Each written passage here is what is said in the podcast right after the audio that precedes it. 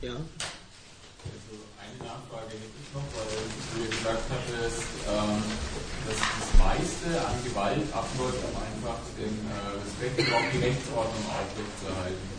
Wie ist es dann aus deiner Sicht zu erklären, dass natürlich von der politischen Seite her der Staat sich immer mehr Eingriffsmöglichkeiten sichert, die manchmal ja gar nicht in dem Verhältnis zu stehen scheinen, weil die Rechtsordnung ist ja gegeben, die ist ja auch im Moment gar nicht so wirklich gefährdet, aber trotzdem gibt es halt immer mehr Versuche, die äh, Rechte des Staates gegenüber den Bürgern immer weiter auszudehnen, also zum Beispiel bei Überwachungsgeschichten oder sonstigen Dingen. Wie wäre das dann zu erklären? Weil da wird ja auch gesagt, es ist so Hinweis, dass vom Staat befürchtet wird, dass irgendwie ein Aufstand kommt oder dass so eine Verschwörung am Gange ist, der man herleiten muss. Wie erklärst du das dann, diese Erweiterung der staatlichen und Beweisung?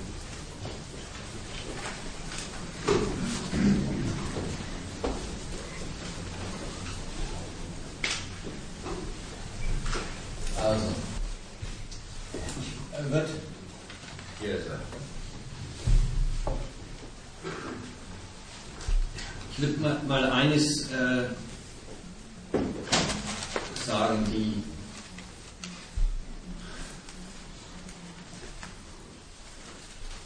die Obrigkeit oder der Staat ist äh, in einer Weise empfindlich. Beim Recht, wo er sich der allgemeinen Geltung sicher ist, ahndet er die Übertretung. Und man weiß, dass da gibt, da ist der Rechtsstaat auch begeistert darüber, nachher. Erst wenn es passiert ist. Und die Ahndung, die zielt auch eigentlich bloß auf, dann wird dem Rechtsübertreter ein, allerdings unverhältnismäßig, unverhältnismäßiger Schaden zu dem ungerechten Nutzen zuführt, den er sich zugefügt, den er sich da genehmigt hat. Also der Dieb, dem wird nicht bloß die Beute abgenommen, sondern der kriegt auch noch eine Strafe, sei es Geldstrafe, sei es Gefängnisstrafe. Dann wird ihm die Freiheit für eine gewisse Zeit genommen. Und das Recht ist dann eigentlich zufrieden, wenn die Strafe abgesessen ist.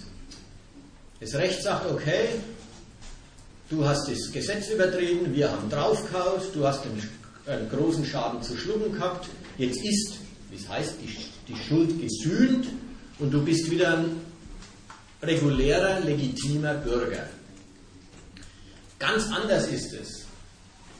Und insofern verhält sich die Obrigkeit ganz anders zu politischen Bestrebungen, das Gewaltmonopol selber in seiner Anerkanntheit oder in seiner umfassenden Handlungsfähigkeit anzugreifen. Das erste ist die Exekution des Rechts. Das ist sozusagen leger. Man kümmert sich am Schluss gar nicht darum, ob der, ob der, äh, ob der Verbrecher wirklich geläutert ist. Wenn er seine Strafe abgesessen hat, darf er wieder raus und darf sein Verbrechen wieder begehen, wenn er Lust dazu hat. Die nächste Strafe fällt dann höher aus. Aber erstmal, da ist der Standpunkt gar nicht Eliminieren von Verbrechen. Beim Verbrechen, dem Verbrechen gegenüber ist der Standpunkt Bestrafen, wenn es ruchbar wird. Gegenüber einer, einem Willen zu einer konkurrierenden Macht ist die Obrigkeit überaus empfindlich. Da ist der Standpunkt, was hier will jemand, die absolute Bedingung dieser Ordnung, nämlich das Gewaltmonopol in Zweifel ziehen. Und da wird schon der Wille, das in Zweifel zu ziehen, wie eine Tat genommen und Taten schon gleich, ganz unabhängig von ihrer Wirksamkeit, als unerträglich aufgefasst. Weil das Erste, nämlich die Anerkennung der Bürger, dass die Obrigkeit sein muss, bestritten wird.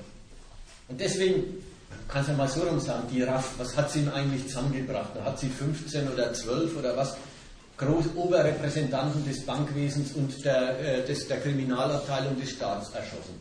Na und? Jederzeit sind 15 äh, Ersatzmänner bereitgestanden, diese wunderbaren Posten sofort wieder einzunehmen. In Wahrheit ist doch das Funktionieren des Staates in gar keiner Weise anzugreifen gewesen auf die Tour. Der Staat hat sich benommen, wie, als ob er auf der Kippe stünde und er muss sich retten gegen weiß weiß ich, eine Mannschaft von 15 bis 35 kampfbereiten äh, äh, äh, Waffenträgern.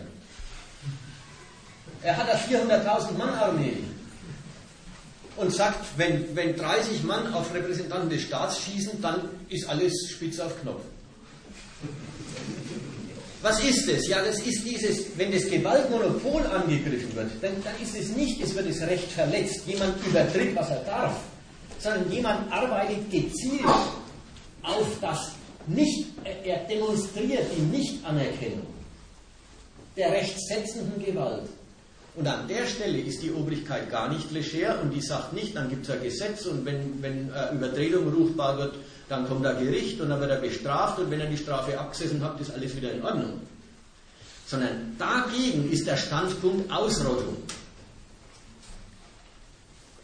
Welche, die eine Macht gegen den Staat aufrichten wollen, dieser politische Wille muss vernichtet werden, nicht bestraft, wenn er was Unerlaubtes tut.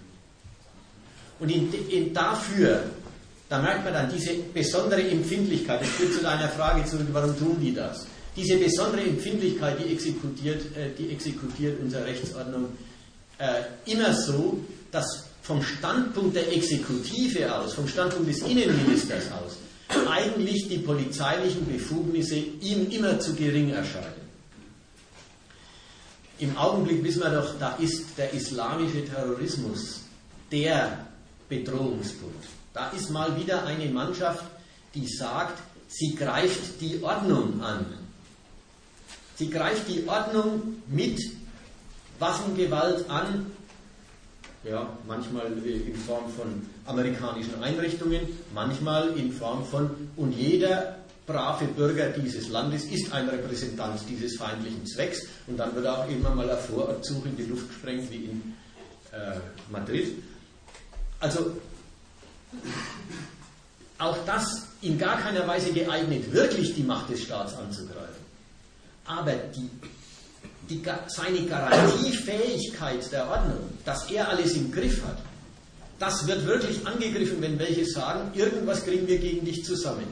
Und da ist der Staat außerordentlich äh, empfindlich und diesen Stand, diesen politischen Willen, den will er nicht bestrafen, sondern zerstören. Und dafür erscheinen jetzt wieder die bürgerlichen Rechtsinstrumente, die der Rechtspflege entsprechen, immer zu ungenügend. Deswegen wird an der Stelle der, äh, der, der, der Sicherheitsapparat ausgebaut. Übrigens muss man sagen, dann, wenn irgend so eine Bedrohung in Sicht ist. Damals bei der RAF hat es einen riesigen Aufschwung des deutschen Sicherheitsapparats gegeben. Der war vorher weniger feingesponnen und umfassend ausgebaut. Und jetzt mit dem islamischen Terrorismus, da geht es wieder so, dass eben bis hin, dass die Ausweise alle neu werden müssen und so. Also dieses, dass man alles im Griff haben muss. Gut, und insofern, da ist ja auch ein, ein, eine Gewalt auf, da tritt eine Gewalt auf, der wir wahrscheinlich hier überhaupt keine Sympathie entgegenbringen, aber eine Gewalt auf, die das Moment an sich hat die Ordnung selber angreifen. Und dafür steht der Staat auf dem Standpunkt, eine konkurrierende Gewalt, das kann das Gewaltmonopol überhaupt nicht dulden. Ich weiß nicht, taugt das für deine. Das ist auch kein Problem. Wenn es jetzt keine, keinen Diskussionsbedarf gibt, ist das, äh, ist das okay. Vielleicht war es ja so überzeugend. äh, wir werden im Laufe des Tages, dann gewinnen wir jetzt eine halbe Stunde. Okay, Entschuldigung. Ich, ich, hätte mir eine Frage, und zwar ähm, äh, gibt es aus dieser Analyse, äh, die du vorhin äh, so ziemlich gut äh, hier dargestellt hast, ergibt sich daraus irgendwelche Schlussfolgerungen äh, bzw. Hinweise darauf, wie man äh, dieses, die ritualisierte Gewalt oder, oder diese, diese ständige Gewalt, diese, diese Konkurrenzkampf verändern kann. Also tatsächlich jetzt als ähm, als ähm, sozusagen Imperative zum Handeln? Oder ist es mehr so eine analytische Sache, die dann einfach so Betrachtungsweise des Staates und äh, dann weiß man auch nicht mehr weiter? Ich hoffe, ich habe mich nicht zu sehr. Ne, sehr Nein, es war ja klar erkennbar, was du sagst.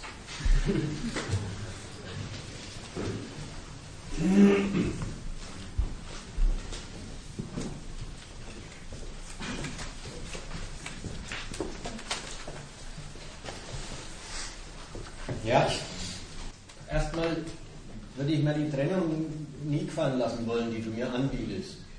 Die Trennung, ist das mehr so eine analytische Sache oder hat es irgendeine Bedeutung? Das, ist, das war irgendwie deine Frage, ja? oder hat es irgendwie eine Bedeutung für die politische, äh, für, für, das, wie, wie man, wie man äh, da gegen den Laden kämpft und was man da macht? Ja, die Trennung ist schon von vornherein, also stehst, wenn ich zum ersten Ja sage, setze ich mich voll ins Unrecht. Ja, ich habe bloß mal so eine Analyse gemacht, war ja nichts. Die andere Hälfte, es ist auch, ja, ist jetzt das praktisch nutzbar für die nächste Demo? Wollen wir da andere Parolen auf die Fahnen schreiben? Also, würde ich erstmal sagen, warten wir den Punkt mal ein bisschen ab. Wenn, dann ist eins, also ein paar Abgrenzungen, die meine ich, die habe ich jetzt, die, die sind in dem Ganzen schon auch vorgekommen. Demonstrationen, Parolen oder überhaupt eine Weise an die Welt ranzutreten, die den Menschen sagt, ihr seid unfrei, emanzipiert euch endlich. Wollt ihr nicht auch echt frei sein? Das, meine ich, ist nicht günstig. Das sollte deutlich geworden sein. Anders gesagt, der, der, der Knackpunkt ist immer wieder der, dass die Menschen dieser Gesellschaft eben keine Knechte sind, sondern freie Eigentümer, die freigesetzt sind, mit den Mitteln, die sie haben, ihren Erfolg zu suchen. Und das ist die Härte, dass sie das wollen, dass sie das tun und dass sie das wollen. Und wovon man sie überzeugen muss, das ist, dass gerade diese Weise, ihren Erfolg zu suchen, ihren dauerhaften Misserfolg garantiert. Das glauben sie nämlich nicht. Also insofern soweit eine, eine Wegweisung für politische Praxis. An der Stelle ist, die, ist, die, ist, die, ist, ist das Umdrehen der Meinungen zu machen. Erst dann würden sie entdecken, dass das Gebot der Freiheit keine Erlaubnis, sondern eine Unterordnung ist die Unterordnung unter die kapitalistische und unter die ökonomische Macht des Kapitals.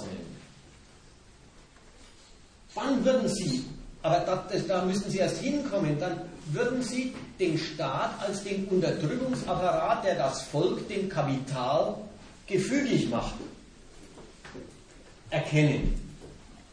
Aber so sehen Sie die Welt nicht. Sie sehen die Welt so, der Staat schützt die Freiheit der Unternehmer, aber er schützt auch meine Freiheit. Zum Beispiel Gewerkschafter sind Leute, die sagen, Staaten, in denen man Gewerkschaften gründen kann, in denen man also das Privatinteresse des Lohnarbeiters organisieren darf, die sind doch die natürliche Heimat des Lohnarbeiters. Man möchte fast sagen, wenn man Lohnarbeiter dick unterstreicht, möchte man ja fast recht geben. Die haben dem Lohnarbeiter als Lohnarbeiter, wenn er nichts anderes will, ja klar, er braucht eine Gewerkschaft, äh, die ihm in diesem Staat die Organisation seines Privatinteresses gegen das Unternehmerprivatinteresse genehmigt. Dass er als als das organisierte äh, Arbeitnehmerinteresse dann nichts anderes betreibt als die Unterordnung unter die Konjunkturen und unter die Wachstumsbedürfnisse des Kapitals. Ja, das hält er ja nicht für seine Unterordnung, das hält er ja quasi für wie, das ist das Mittel, damit, mein, damit meine Erwerbsquelle funktioniert. Es ist wieder Aufwand für den Ertrag.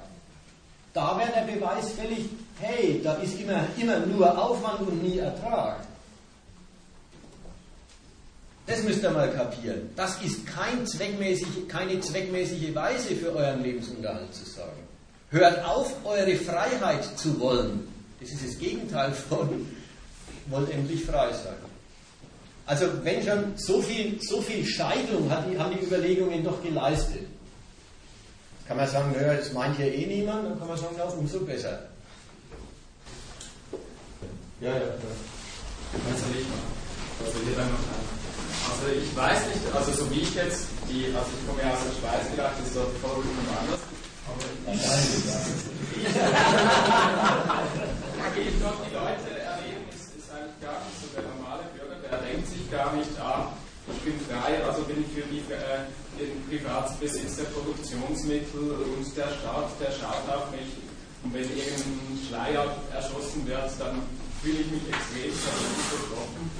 Äh, ich erlebe das einfach nicht so. Also ich erlebe das völlig anders. Also was ich erlebe, ist eigentlich Menschen, die ihren gesellschaftlichen Widersprüchen drinstecken, die sie hautnah erleben. Und äh, das Problem ist viel eher, dass sie sich nicht darum kümmern, was jetzt genau dafür verantwortlich ist, dass sie eine beschissene Lebenssituation haben und was genau dafür verantwortlich ist, dass jetzt ihre Stelle gekündigt ist, sondern dass da einfach was falsch läuft.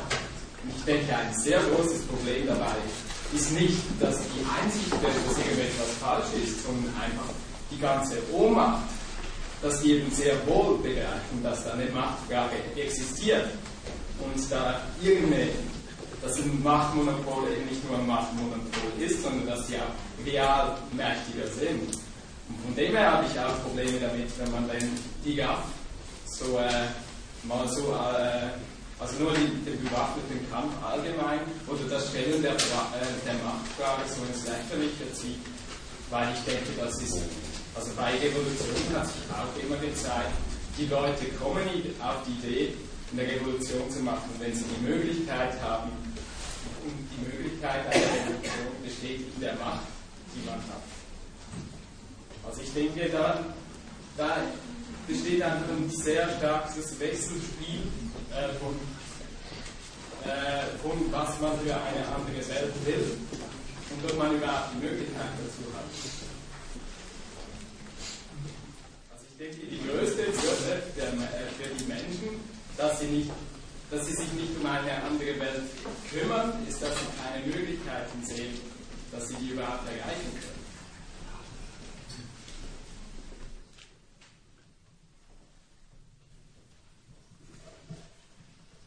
Ja, das ist die große Differenz. Über die müssen wir vielleicht noch mehr reden und das lohnt sich vielleicht auch da noch mehr drüber zu reden. Du argumentierst im Sinn von,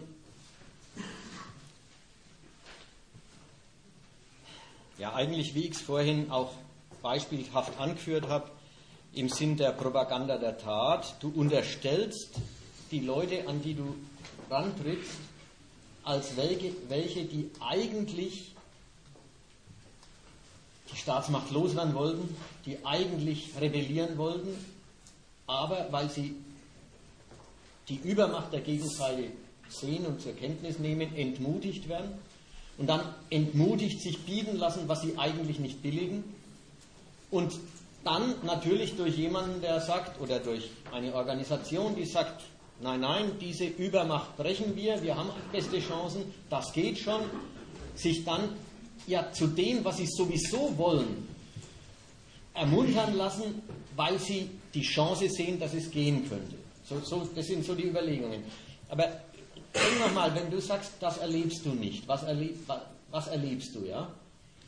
Über, überleg mal, ob, ob, ob eine Charakterisierung der Unzufriedenheit, ich bestreite nicht, ja, das, das wäre ganz verkehrt. Auch, hätte ich mich auch schlecht ausgedrückt, wenn das rauskommen würde. Wenn der Eindruck entstünde, wir leben in einer Gesellschaft, wo die Bürger und die Mitglieder der Gesellschaft alle sauzufrieden sind. Nein, das ist überhaupt nicht der Fall. Die sind alle sau unzufrieden. Da gebe ich, also soweit, gebe ich dir voll recht, die sind total unzufrieden. Und zwar äh, auch in den letzten Jahren viel mehr als früher. Dieser Gedanke, wie du sagst, irgendwas läuft falsch in unserer Gesellschaft. Das kannst du sicher zu 80, 90 Prozent kriegen, wenn du, wenn du fragst, meinst du, dass irgendwas falsch läuft in unserer Gesellschaft? Da wird mehr oder weniger jeder sagen, ja, ziemlich, da läuft einiges verkehrt.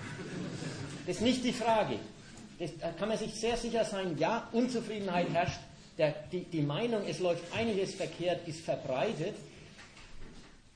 Jetzt kommt sehr darauf an, was dann kommt. Was meinst du, dass verkehrt läuft? Und jetzt sage ich da mal, was ich da kenne. Da kenne ich, dass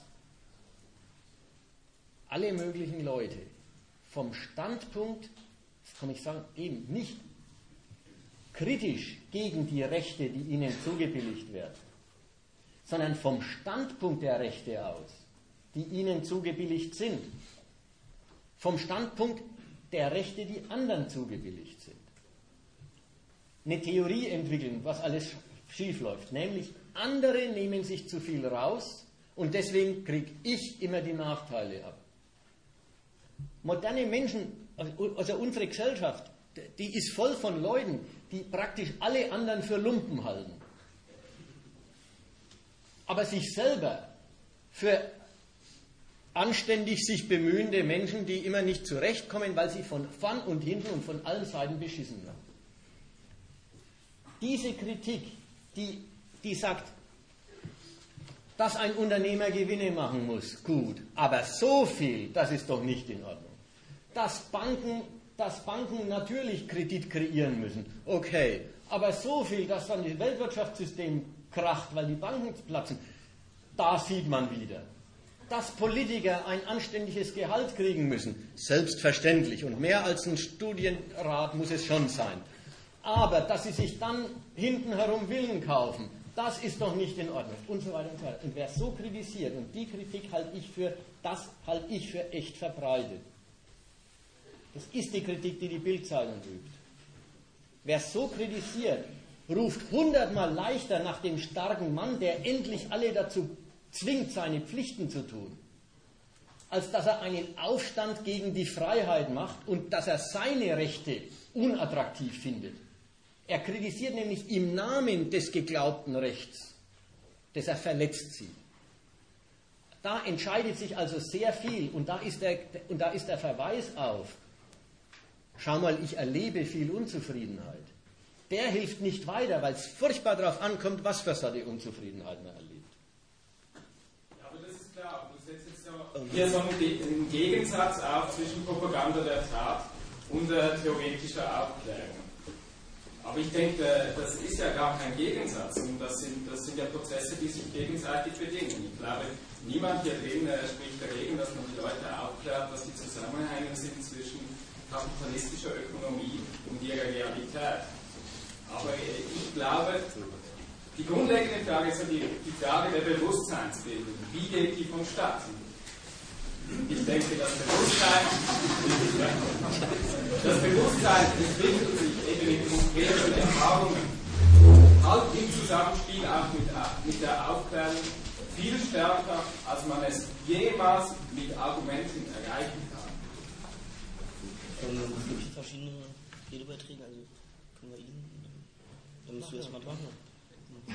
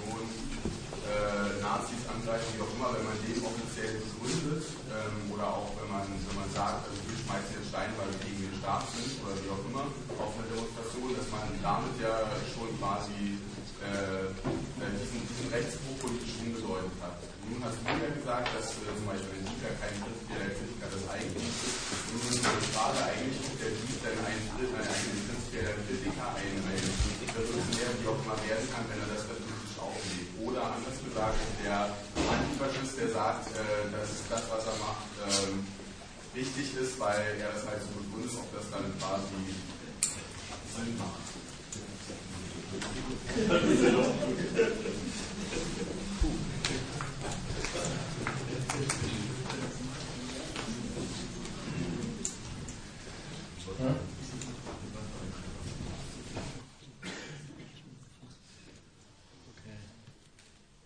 da, da waren jetzt noch, noch eine mehr.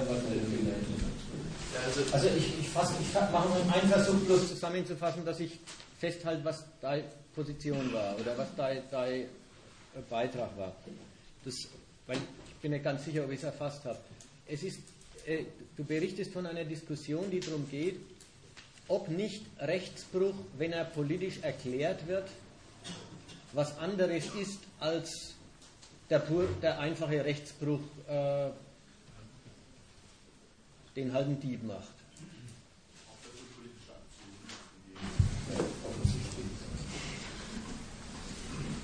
Ja, also ich wollte was zu den Schweizer Verhältnissen sagen. Und ähm, zwar hatte ich da mir drei Punkte aufgeschrieben. Einmal ganz praktisch. Also wenn du dir erklärst, was in der Welt falsch läuft und was gegen dein Interesse ist, dann ist die Praxis daraus, die nach, also das folgt ja automatisch daraus. Wenn du mit irgendwas unzufrieden bist, dann willst du es halt abschaffen. Das heißt, die Praxis ist gar nicht ein Parallelfeld, also was der Peter schon gerade gesagt hat, sondern die logische Folgerung aus deiner Analyse. Deswegen finde ich es auch falsch, dass du da auch einen Unterschied zwischen Aufklärung und Bewusstsein machst. Weil erst aufgrund von irgendeiner Argumentationsweise kannst du überhaupt zu einem Bewusstsein gelangen. Wenn du jetzt als Bürger auf die Straße gehst und du kriegst einen Polizeiknüppel ins Gesicht. Als Linker wirst du dann sagen, oh mein Gott, staatliche Repression. Als Rechter wirst du sagen, naja, merkt man schon, ich als Deutscher werde in meinem eigenen Land geknüppelt, da kann das mit der Regierung nicht stimmen. Und als normaler Bürger siehst du dich dann an deinem eigenen Rechtstitel verletzt. Du merkst also, dass einfach an der bloßen Tatsache, dass irgendwas mit dir geschieht, du gefeuert wirst oder so weiter, noch überhaupt gar kein Erkenntnisgehalt oder wie man es da formulieren will, dass da überhaupt noch gar nichts dran folgt, wenn du nicht Argumente kennst, warum das vorhanden ist, also warum das stattgefunden hat, was das mit dir zu tun hat und wie du dich überhaupt dazu stellen sollst. Die ganzen Bürger, die doch gefeuert werden oder sonst was, die sind doch die sagen doch nicht, ja, das ist ja wohl, die sagen, sind doch alle moralisch empört, die sagen nicht, naja gut, also mein materialistisches Interesse ist sowieso noch nicht wirklich bei einem Arbeitsplatz zu Zuge gekommen, da finde ich es jetzt auch ganz gut, dass ich mal ein bisschen Freizeit habe oder irgendwie sowas. Sondern die sind ja dann entsetzt darüber, dass ihnen eine Ungerechtigkeit widerfahren ist. Und eine Ungerechtigkeit heißt ja automatisch, naja, da sind wohl die guten Grundsätze dieser Gesellschaft verletzt worden. Und mit solchen Leuten eine Revolution zu machen, halte ich für ziemlich ekelhaft.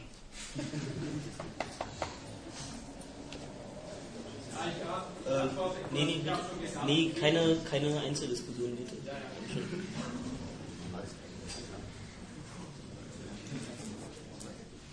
Wir müssen langsam zum Schluss dieses Abschnitts kommen. War da, war da noch eine Wortmeldung? Okay. Ja, ähm, ich wollte mich auch noch mal zu dem Beitrag aus der Schweiz ähm, melden. Mir ist erstmal aufgefallen, dass du vorher in deinem ersten Beitrag von Bewusstseinswertung, das war ja dein Gegenstand, das geht. Ja? Ja, wie das geht, wie man das zu machen hat und wie die Leute beieinander sind und wie Linke darauf zu reagieren haben. Das war dein Gegenstand.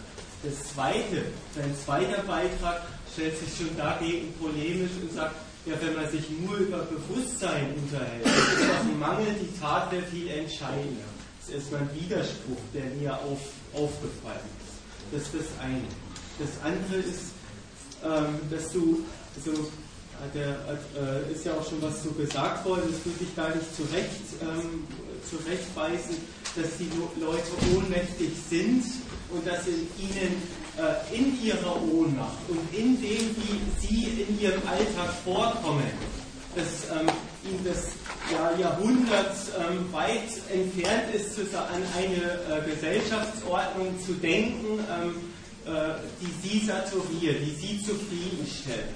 Ja, sondern das ist doch die Form des Realismus und ähm, äh, des selbstbewussten Realismus. Wenn ein Kritiker herkommt und sagt, du betreibst was zu deinem Schaden, ja, dann weist ein Bürger darauf zu sagen, ist ja auch schon gesagt worden, das mag schon irgendwo sein, dass das nicht so seine Rechte und seine Ordnung hat, aber das, das muss ich doch tun. Das muss ich doch tun und das ist auch gut so, weil Bedingung für mein Zurechtkommen. Das ist ein selbstbewusstes Beziehen auf die Ordnung, auf die Lizenzen. Und ich glaube, das hast du verpasst. Ja, ja gar nicht, meine ich gar nicht hässlich oder so. Ne? Hast du verpasst, ähm, äh, wenn du sagst, an sich wollen die Leute schon immer was anderes und unterlassen es einfach wegen der Ohnmacht. Nein, das ist ein selbstbewusstes Beziehen ähm, auf das, was existiert, all die Mittel, die in ihrem Alltag eingerichtet sind, mit denen sie dann Kritiker zurückweisen. Ja? Okay. ja. Jetzt wird erstmal Pause gemacht.